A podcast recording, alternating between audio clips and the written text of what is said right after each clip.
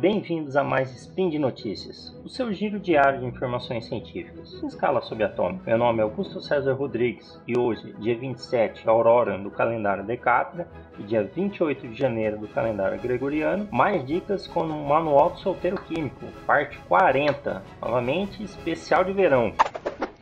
Speed Notícias.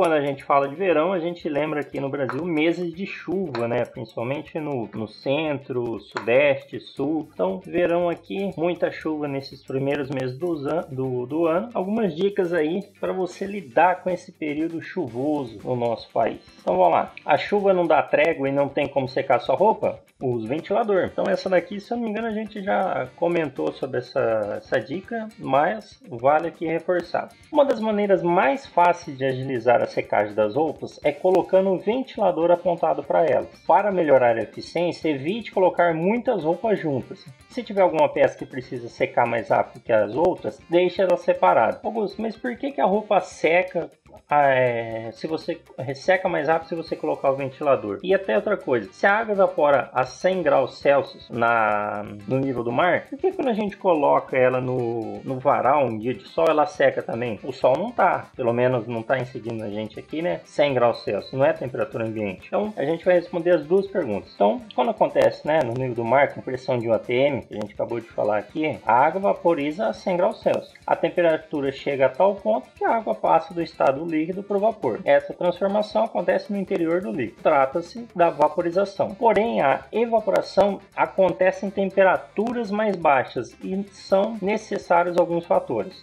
O primeiro é a volatilidade. As moléculas da superfície da água têm uma grande força que as mantém dentro do líquido. Quando alguma há uma grande umidade no ar, a pressão atmosférica se torna uma força que impede a evaporação da água. Em dias secos, a pressão é menor e as moléculas de água vão para o ar com mais facilidade. Quando sopra o vento, quando sopra o vento, varre a superfície do líquido, levando algumas moléculas consigo. Por isso, o vento ajuda a secar as roupas. Então, é, isso é o que acontece. Em dias secos, a pressão é menor e as moléculas de água elas vão para o ar com mais facilidade. Se você colocar um ventilador ali, ele vai ajudar soprando essas moléculas de ar. Okay? Espero que tenha dado para entender. Então, quando a chuva não dá trégua não tem como secar a roupa, use o ventilador. Outro lado. Foi viajar, tá com seu carro, quebrou o limpador de para-brisa e aí não, não sabe o que fazer porque está no meio da chuva, melhor recomendação é parar o carro e consertar. Mas, se você precisa chegar com ele até algum ponto, né, é, ao pedir ajuda, alguma coisa assim, usa cigarro. É isso mesmo. Faça um cigarro não queimado no vidro, na parte de fora. A oleosidade fará a água escorrer mais rápido pelo vidro e ainda reduz o embaçamento. Por que, que isso acontece? Porque a água é uma molécula polar e o óleo é uma molécula, a, molécula apolar. Essas propriedades fazem com que elas se repelem, as, a molécula de água com a molécula de óleo. A água é uma molécula polar feita de dois átomos de hidrogênio e um átomo de oxigênio. Os óleos são moléculas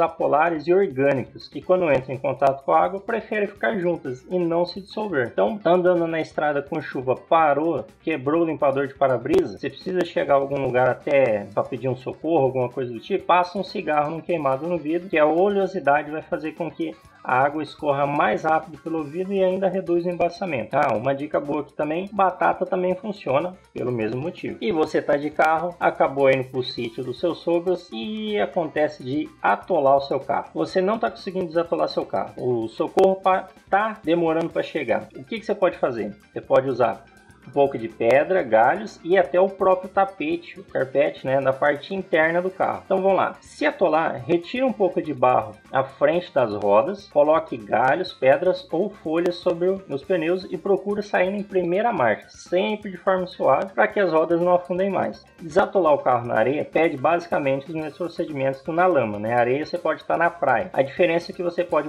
molhar a areia para que ela fique mais compacta e não ceda tanto quanto ao peso do veículo. Na praia, na falta de galhos ou pedras, os próprios tapetes, tapetes do carro poderão ser usados para calçar os pneus.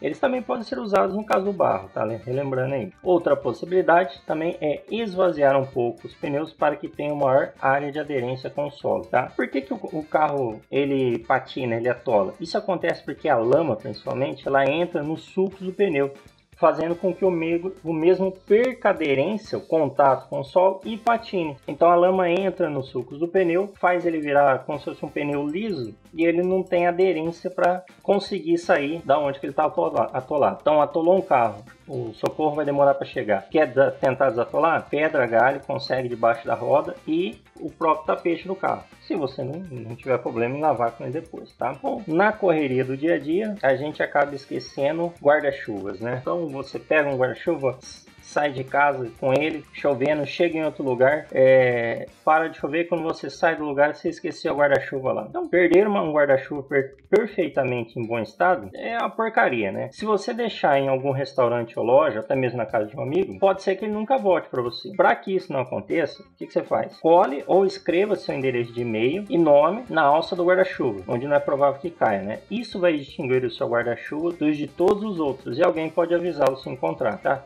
Coloca seu endereço de e-mail e o nome. O telefone é, não é muito bom, talvez o pessoal acabe te passando algum trote, né? Mas só de você colocar seu nome e endereço de e-mail vai se distinguir dos outros guarda-chuvas e quando a pessoa olha aquele guarda-chuva, ela vê que tem um dono, tem um nome ali por trás. Então a chance desse guarda-chuva ser devolvido é muito maior do que você só encontrar um guarda-chuva sem nome nenhum, porque você não sabe de quem é. Tá? Então, aproveitando um pouquinho da história do guarda-chuva, muitos relatos são encontrados sobre a invenção dele, né? Mas sem saber quem e na onde foi criado o primeiro guarda-chuva, isso ainda não, não tem uma resposta muito certa. Mas o que a gente tem até o, o que a gente tem é que a invenção do guarda-chuva tem uma origem ali aos tempos mais antigos. Dizem que tudo começou na Mesopotâmia, Mesopotâmia há mais de 3.400 anos atrás. Relatos contam que já existiam artefatos que serviam para proteger a cabeça dos reis contra sol, pois naquela região, né, Oriente Médio, não costuma não costumava chover muito. A matéria-prima usada na fabricação era folha de palmeira, plumas e papiro, que é aquela planta usada no Antigo Egito como uma folha para escrever. Então, guarda-chuvas aí provavelmente foram inventados na Mesopotâmia, apesar de ter relatos também em outros lugares como no Japão, e inicialmente eles não foram inventados para proteger contra a chuva, e sim contra o sol. Então, não quer perder seu guarda-chuva? Coloca o nome e o endereço de e-mail. A chance de você tê-lo de volta é bem maior do que se você não tivesse colocado nada. Porém, você esqueceu seu guarda-chuva e teve que sair na chuva. Então, tem que chegar em casa, não quer se molhar, a velha, a velha dúvida: corro ou vou andando, né? Então, corre para pegar menos chuva. Se a gente levar em conta que a, a chuva é vertical, ou seja, sem vento, no momento em que você se, desloca, você sai da mira de uma gota para entrar no caminho de outra. Assim, a quantidade que cai sobre sua cabeça é a mesma, independente da velocidade que você está andando. Mas nos molhamos mais ao andar do que se estivéssemos parados, beleza? Se a gente está parado, a gente se molha mais do que estivesse andando. Então, no entanto, como a ideia é não ficar parado na chuva, mas sim andar de um ponto ao outro, a quantidade de chuva que nos atinge pela frente não depende da nossa velocidade. Ou seja, para nos molhares, molharmos menos, temos que ficar menos tempo na chuva. A resposta então é corra, tá? Corra para você se molhar menos na chuva, porque o seu tempo de exposição durante o trajeto para seguir aquele trajeto é menor. Só cuidado com poças, lugares escorregadios, beleza? Pessoal, por hoje é só. Lembre que todos os links comentados estão no post. Deixe também lá seu comentário, elogio, crítica, declaração de amor ou beijo para Xuxa. Lembra ainda que este podcast só é possível acontecer por conta do seu apoio no patronato SciCast, tanto no Patreon quanto no Padrim. Quer dar uma olhada sobre mais conteúdos meus? Além de procurar pelo Manual do Solteiro Químico nos spins antigos, você também pode fazer uma busca lá no portal Deviante por Games no Lab. Quase todos os textos lá são de minha autoria. Comenta lá, dá uma olhada se você jogou alguma coisa, se já tinha visto aquilo, se você sabia que tem uma ciência por trás de tal jogo e vamos interagir. Um grande abraço e até amanhã.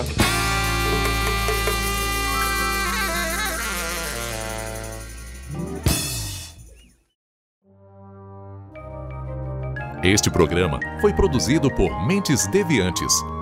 deviante.com.br.